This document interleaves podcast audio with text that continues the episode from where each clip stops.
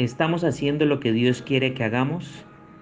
Nos dice la Biblia en el libro de Proverbios capítulo 10, un hijo sabio trae alegría a su padre, el sabio con gusto recibe instrucción.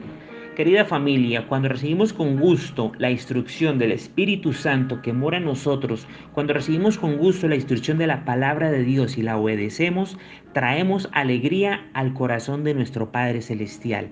Nos dice la Biblia también en el libro de los Hechos capítulo 13, que el apóstol Pablo está enseñando y le recuerda las palabras de Dios que dice, he encontrado en David, hijo de Isaí, a un hombre conforme a mi propio corazón él hará todo lo que yo quiero que haga.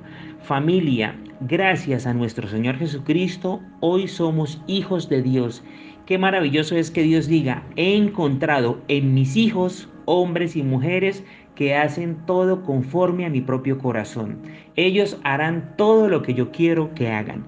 Que tengan un feliz día, Dios los guarde, los bendiga y los sorprenda.